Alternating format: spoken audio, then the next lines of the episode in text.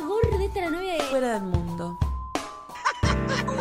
Tu madre es tan obesa que cuando se cae de la silla se cae por los dos lados. La gorda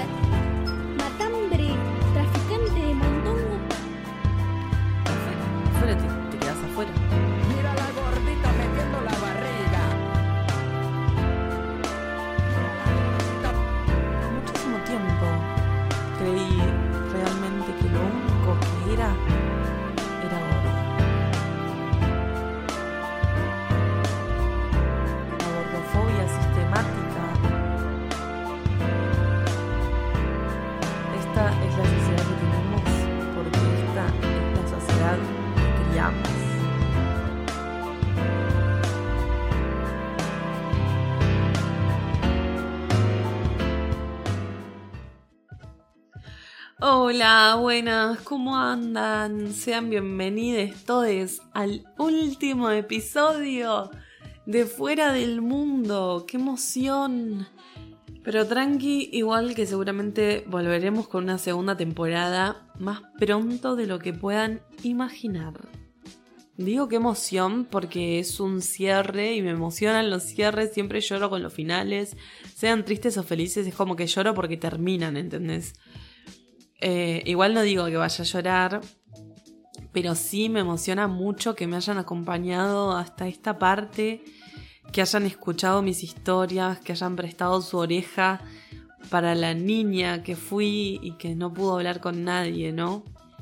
Les he contado cómo fui creciendo y eso no es menor, porque pasé de no contarle a nadie a ventilar todo en un podcast. Así que estoy muy contenta. Estoy muy contenta por esto y bueno, ya vamos a charlar. Vamos a jugar a un juego medio boludo, solo para saber que están ahí. esto no tiene nada que ver con nada, pero todo vale porque es el último episodio. Eh, como cuando terminas el secundario y los últimos días no haces un carajo, nada de nada. Así que bueno, ya fue. Yo sé que muchos de quienes me escuchan eh, después van a escribirme a mi Instagram. Así que es momento de que vayan ahora mismo y comenten mi última publicación con un emoji verde. Como un código así entre nos, solo para les entendidas que escucharon el podcast y que además escucharon el último episodio del podcast. Pero no vale no hacerlo. Así sé quiénes han llegado hasta acá con el podcast, ¿no?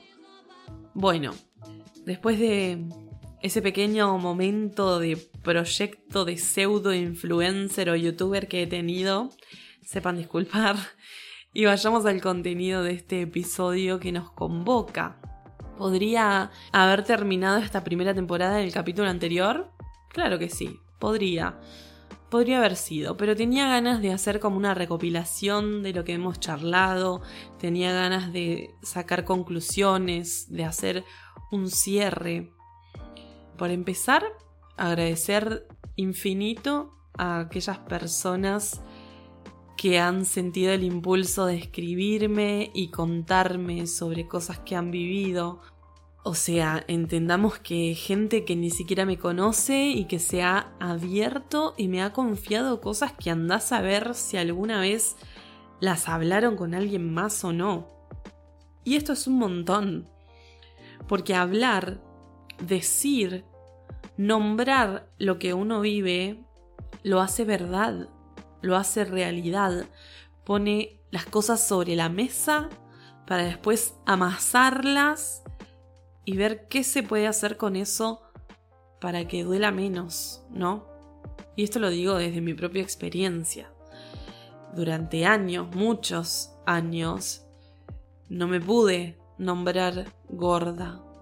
Era mala palabra para mí y creo que si no lo decía era para no asumir que era real. Por eso decimos que lo que no se nombra no existe. A mí ser gorda me dolía, y no por mí, sino por lo que implicaba ser gorda en esta sociedad. Y hoy, hablar sin tapujos, asumirme como gorda, salir del closet de la gordura, es de lo más sanador y liberador. Prueben, quienes no hayan probado, prueben. empiecen de a poco a salir de ese closet nombrando lo que son, sea lo que sea. Al principio puede ser raro y puede doler y costar muchas noches de llanto, muchos días también, ¿por qué no? Pero un día se dan cuenta de que sí, de que soy esto y no es tan terrible. Debo decir también que ayuda mucho leer y estar en contacto con personas que vivan lo mismo que vos. Esto es fundamental y es clave para normalizarlo, entre comillas, de algún modo. Porque no somos bichos raros. Hay más gente que es como nosotros. Y hablo de la gordura como de cualquier cosa a la que aplique. Y ahora que digo que leer ayuda mucho, me doy cuenta, yo siempre pienso para mí misma, digo, uy, hace mil años que no leo un libro, tengo un montón de libros pendientes por leer, no estoy leyendo nada, no leo. Y me doy cuenta que sí leo. Estoy leyendo las cosas que me interesan leer y que hoy por hoy todo pasa por las redes, entonces termino leyendo siempre lo que dicen las redes, pero que en definitiva son cosas que dicen personas atrás de esas redes. Y eso también es leer, informarme y captar un montón de nuevos conocimientos y nuevos conceptos y nuevas ideas que hasta entonces no tenía. Bueno, les decía entonces que hablo de la gordura como de cualquier cosa a la que aplique, ¿no? Y por otro lado, si me nombro, me deja de doler. Porque me lo digo yo. Entonces, que me lo digan otros ya no pesa como pesaba. Digo, hay que erradicar toda práctica de discriminación, por supuesto. Pero esto no va a pasar porque yo lo diga o porque yo lo pida. Seguramente una de las próximas veces que salga a la calle va a pasar algún imbécil que esté caliente porque estamos en cuarentena o porque quién sabe qué cosa, por ejemplo, y se la va a agarrar conmigo gritándome gorda de mierda. Esto pasa, esto es así. Y si bien lo voy a odiar, porque si te pasa algo yo qué mierda tengo que ver, y además voy a seguir deseando que no pase, pero va a pasar y sus palabras ya no me van a lastimar en lo más profundo como lo hacían antes. Yo sé lo que soy. Soy gorda, sí, pero una gorda fabulosa, no de mierda. Así que ningún gil me va a convencer de lo contrario. Igual por supuesto que no tienen derecho a gritarme nada. Pero bueno, esto, el nombrarse, el asumirse, el aceptarse, lo vengo aprendiendo hace un tiempo y lo vengo reforzando desde que hago el podcast. Por eso les pido que traten de hacer la práctica, porque tiene algo de sanación que no sé si lo puedo explicar con palabras. Otra cosa que me dejó el podcast, que viene de la mano con lo que les decía, es el encuentro. El encontrarse con les pares, el saber y reafirmar que no estamos soles, ni solos, ni solas. Me quedó muy marcado lo que me dijo esa chica aquella vez, después de escuchar alguno de los episodios, que encontrarnos fue un regalo. Y qué loco hablar de encuentro justo en este momento en donde no nos podemos encontrar con nadie y sin embargo a través de este podcast y a través de otras maneras de comunicar de mucha gente nos hemos podido encontrar. Y sí, es un regalo como les he contado siempre, sentí mucho silencio y mucha soledad en mí y hoy hablar y encontrar personas que me entienden, que saben de lo que hablo, es de las cosas más gratificantes, realmente. Me escribió mi psicóloga el otro día que había escuchado los episodios y que celebraba mi paso de no hablar nada a hablarlo todo en un podcast público que lo puede escuchar cualquiera. Casi con su mensaje considero que tengo el alta. Bueno, no, pero igual quedan cosas por trabajar, por supuesto. Siempre es buena la perspectiva en la que vemos nuestra vida desde una terapia. Creo que aporta esa claridad que no encontramos en la vida cotidiana. Bueno, otra cosa que me ha dejado este podcast fue el volver a encontrarme con gente que por diversos motivos ya no estaba siendo parte de mi vida. A partir de esto, por ejemplo, he charlado con gente que no hablaba, con la que no hablaba hace 10 años o más y que se pudieron poner a reflexionar sobre estos temas gracias a que escucharon el podcast y me encontré claramente con que son otras personas. A veces es fácil juzgar y la realidad es que en 10 años nadie es el mismo. Me he acercado con amigas con las que capaz estaba más alejada desde hace algún tiempo. Y esto era más que nada por mi imposibilidad de ser yo, de ser la auténtica Catalina que hoy está, pero hasta hace poco no estaba. Me pasaba mucho el no poder sostener vínculos por no sentirme cómoda o en confianza para hablar de estos temas que en definitiva era mi vida. Me pasaba que me alejaba de la gente que decía comentarios con los que no estaba de acuerdo o con los que me sentía mal, atacada o incómoda. Y bueno, pero me parece que antes está bueno dar esta chance. Hablarlo, plantearlo, mostrarlo, incluso. Capaz son temas que hay personas que como no se vieron atravesadas nunca por esto, no sabían todo lo que podían generar diciendo tal o cual palabra. Porque al final muchas personas que yo creí que yo quizás pensé que no me iban a entender, terminaron entendiendo, terminaron escuchando, pidiendo disculpas y lamentando muchas cosas de las que hoy aprendimos mucho. Así que vean si no es importante hablar, ¿eh? Siempre quise ser auténtica, siempre quise ser lo más yo posible y sin hablar no podía. Y me pasaba eso de sentir que no era para nada auténtica. Y hoy sí. Hoy siento que soy más yo que nunca.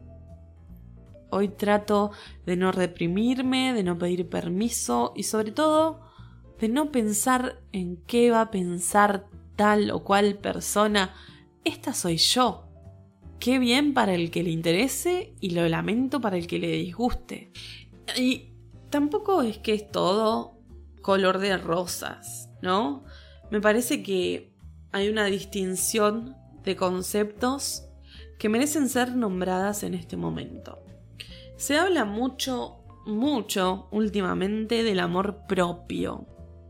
En redes siempre nos encontramos constantemente con frases directas y sin vueltas sobre amate. Amate fuerte, amate vos para poder amar al resto, love yourself, body positive. Déjenme decirles algo que creo que es más valioso. Aceptate o trata de aceptarte. Digo, amate, es como una orden que te están dando y, y vos no podés. Bueno, trata de aceptarte. ¿No les parece que queda más al alcance de la mano? el aceptarse. Amarse suena como algo medio idílico. Amarse está asociado a que te gustes vos íntegramente tal cual sos, que sos esto y que no hay nada que cambiar. Bueno, yo diría querete en todo caso, pero sobre todo aceptate, trata de aceptarte. Hay cosas que tenemos ya sea algo del físico o ya sea desde actitudes o pensamientos que no nos gustan y que no nos van a gustar nunca y que es difícil aceptar. imagínate si las tenemos que amar. Aceptate. Y si te joden estas cosas, trata de ir viendo cómo cambiarlo. Pero creo yo que aceptarte hace la diferencia en el camino. Y esto lo digo porque nombrando otra vez a mi psicóloga, un día fue muy clara y me dijo, vos sos esto. Podés cambiarlo o podés aceptarlo para dejar de sufrirlo. Y me quedó muy marcado, porque en ese momento yo sentía que si intentaba bajar de peso iba a ser por el resto, porque el mundo quería que yo baje de peso. No era porque yo deseaba bajar de peso. Y me hacía pasarla muy mal el sentir que estaba obligada a, en algún momento, bajar de peso. Entonces que me diga que en vez de eso podía aceptar lo que era, fue como un gran wow. Y hoy creo que estoy en ese camino, en el camino de la aceptación. Hace muy poco, muy poco que me miro al espejo y que no me disgusta tanto lo que veo. Hace poco tiempo que trato de fotografiarme el cuerpo porque verme en fotos me ayuda a entenderme más y me ayuda a normalizar más mi figura. Otra vez digo esta palabra normalizar, que suena rara, que viene de la norma y la norma siempre hace ruido, pero en este caso creo que nosotros que siempre estuvimos fuera de la norma, fuera de lo que se debería ser, normalizarnos, entre comillas, puede ser una buena manera de no pasarla tan mal. Bueno, y hablaba de normalizar mi figura. No es casual que siga a mil millones de cuentas de gente gorda. Abrir el Instagram y ver que sigo un 80% de personas gordas es un alivio mental.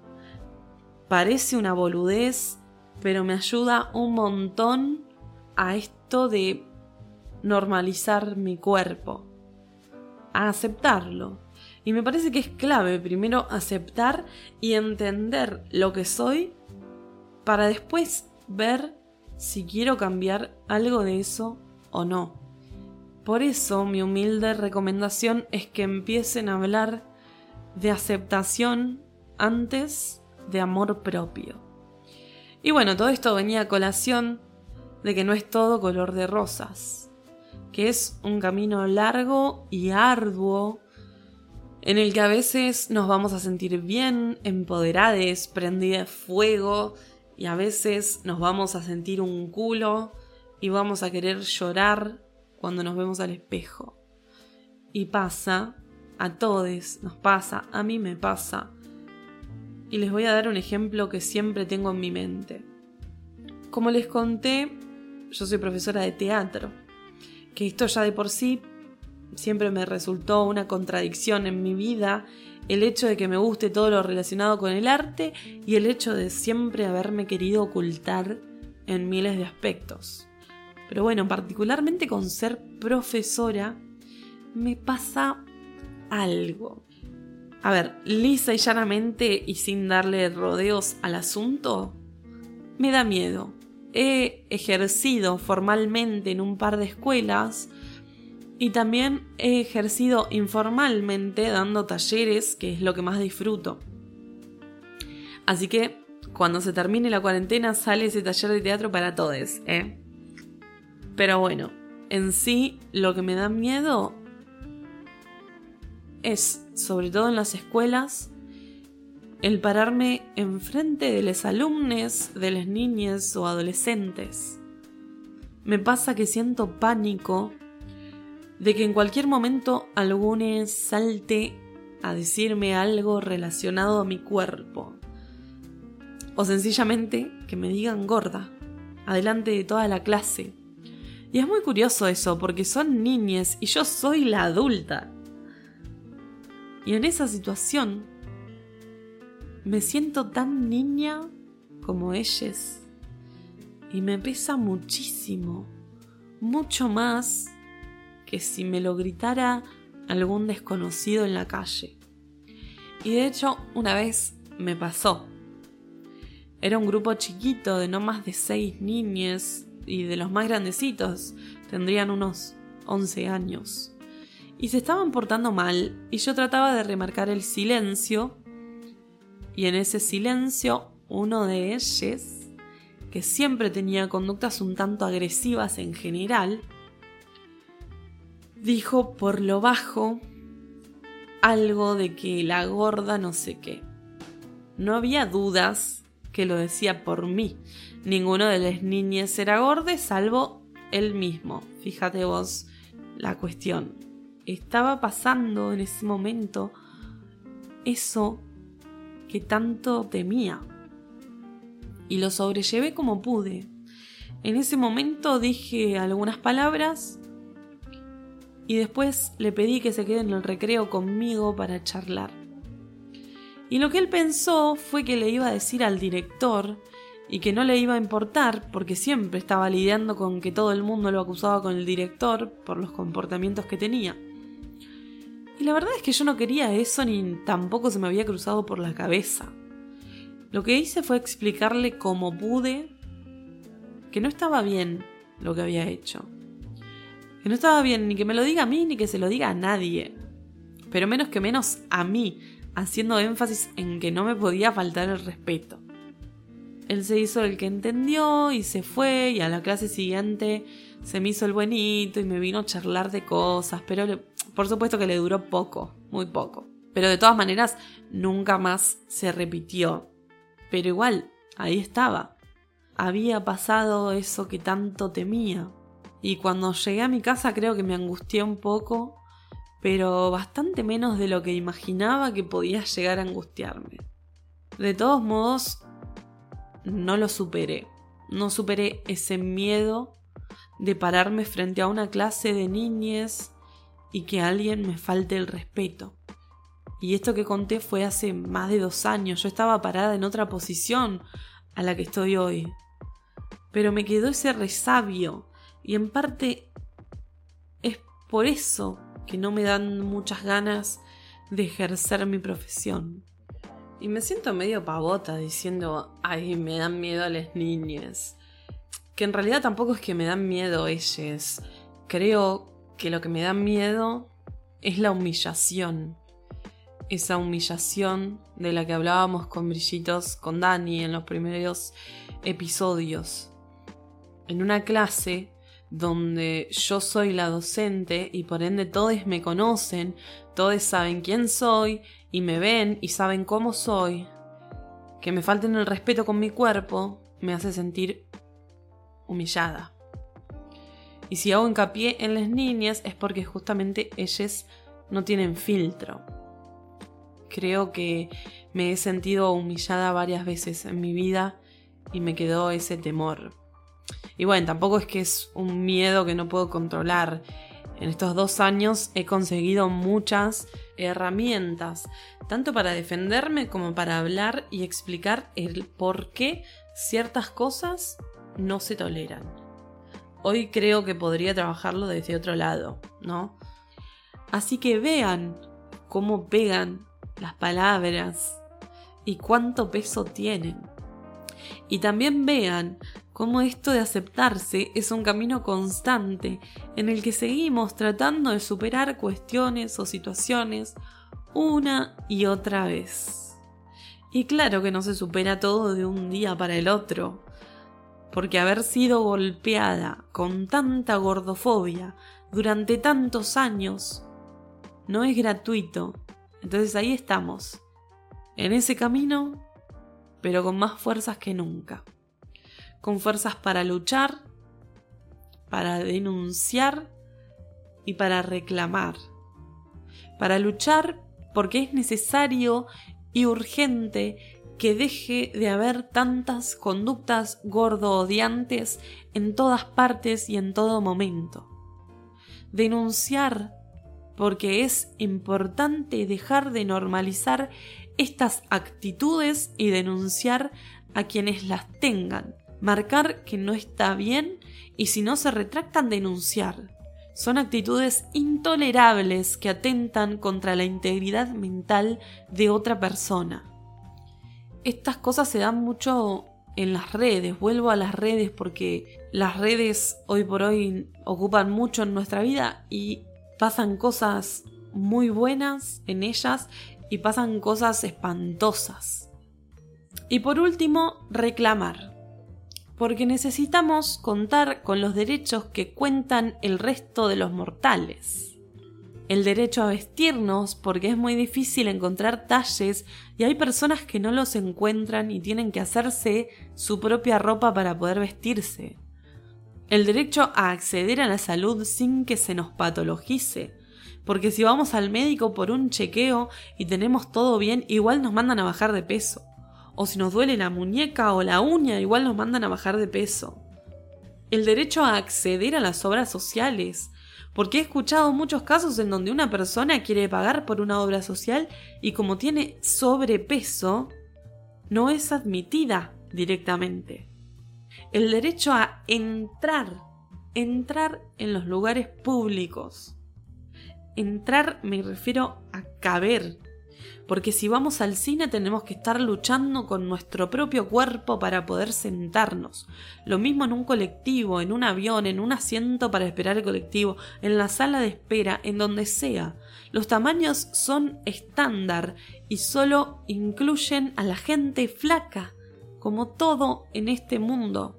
Y así podríamos seguir con una larga lista de cosas que nos excluyen una larga lista de derechos que solo gozan las personas flacas. Y hablemos también de educar, que fue de las primeras cosas que hablamos en este podcast. La ESI, la educación sexual integral, es urgente y es necesaria, ya, en todos los aspectos y en todas las escuelas pero la ESI debe incluir la diversidad corporal. Desde el jardín, desde el primer grado, hay que hablar del cuerpo. Hay que hablar de las distintas formas del cuerpo y de cómo todas esas formas están bien y no deben ser discriminadas. Hay que hablar de los colores de las pieles y de cómo todos los colores están bien y que no existe un tal color piel, entre comillas, para pintar los dibujos.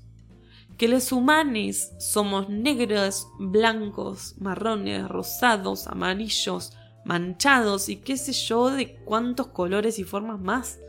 Enseñar la diversidad desde el amor y la tolerancia es sumamente urgente para las niñeces, para que en un futuro sean más felices de lo que hemos podido ser nosotros. Y ni siquiera voy a hablar de felicidad, para que tengan menos traumas de los que hemos tenido nosotros. Para que no haya más un fuera del mundo y empiece a haber un solo mundo en donde estemos todos incluidos.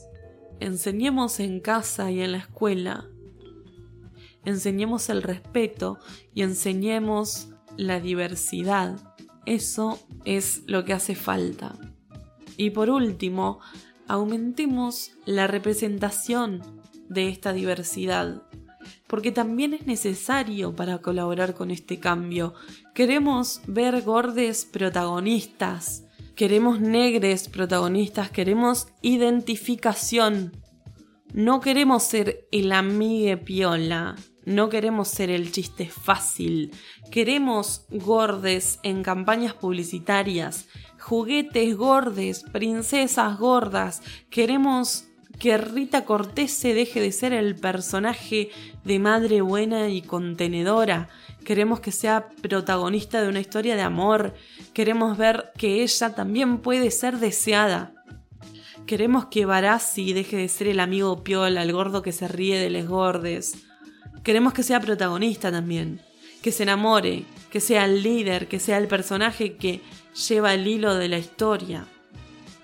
Queremos más Barasis y más Corteses y menos Macedo con disfraces de gorda. Esto recién empieza, amigues. Tenemos mucha lucha por delante y ahí estará la segunda temporada de este podcast para hacer un poco más de ruido. Yo agradezco muchísimo por estar bancándome a mí, que un día me pude comprar un micrófono y pensé en grabar un podcast para visibilizar y hacer ruido con estos temas. Y pronto planeo usarlo también para grabar mi música. La verdad es que fui aprendiendo a hacer todo esto desde cero, totalmente desde cero. Eh, gracias a la gente que me dio una mano, desde mi mamá y de mi novia, que me regalaron otras cosas del equipo de grabación, además de su apoyo moral de siempre. Hasta Aus y Kelly, que tienen sus podcasts y que les pedí ayuda y consejos para poder empezar y así fue. Recibí todo eso, así que les recomiendo también que escuchen el podcast Voz y Tinta de Agustina Lescano y el podcast Gorda Cerda Asquerosa de La que Lucha, que también toca algunos de estos temas que venimos charlando hoy. Yo no sabía ni cómo usar un programa de grabación, pensé que iba a ser muy difícil aprender a editar, corregir el audio y miles de cosas que escuchando el episodio hecho parece una pavada, pero hay todo un gran laburo atrás que fui aprendiendo a hacer y que hoy me pone muy contenta haberlo logrado, la verdad. La producción de este podcast corre 100% por mi cuenta, así que me siento súper orgullosa de mí. Reconozcamos las cosas que hacemos bien porque eso también nos hace bien. Gracias por estar siempre del otro lado escuchando tengo muchas más palabras para compartirles, así que les espero en la próxima temporada para que me acompañen en esta lucha. Será muy pronto. Y les mando un montón de fuerzas para seguir pasando estos días de encierro que no son fáciles. Ya nos volveremos a encontrar y abrazar con esas personas que extrañamos y que no vemos hace tantos meses. Saben que me pueden escribir lo que quieran a mi Instagram, como siempre, arroba verdecata-bajo. Les quiero y les mando un fuertísimo abrazo. Hasta la próxima, amigues. Esto ha sido Fuera del Mundo.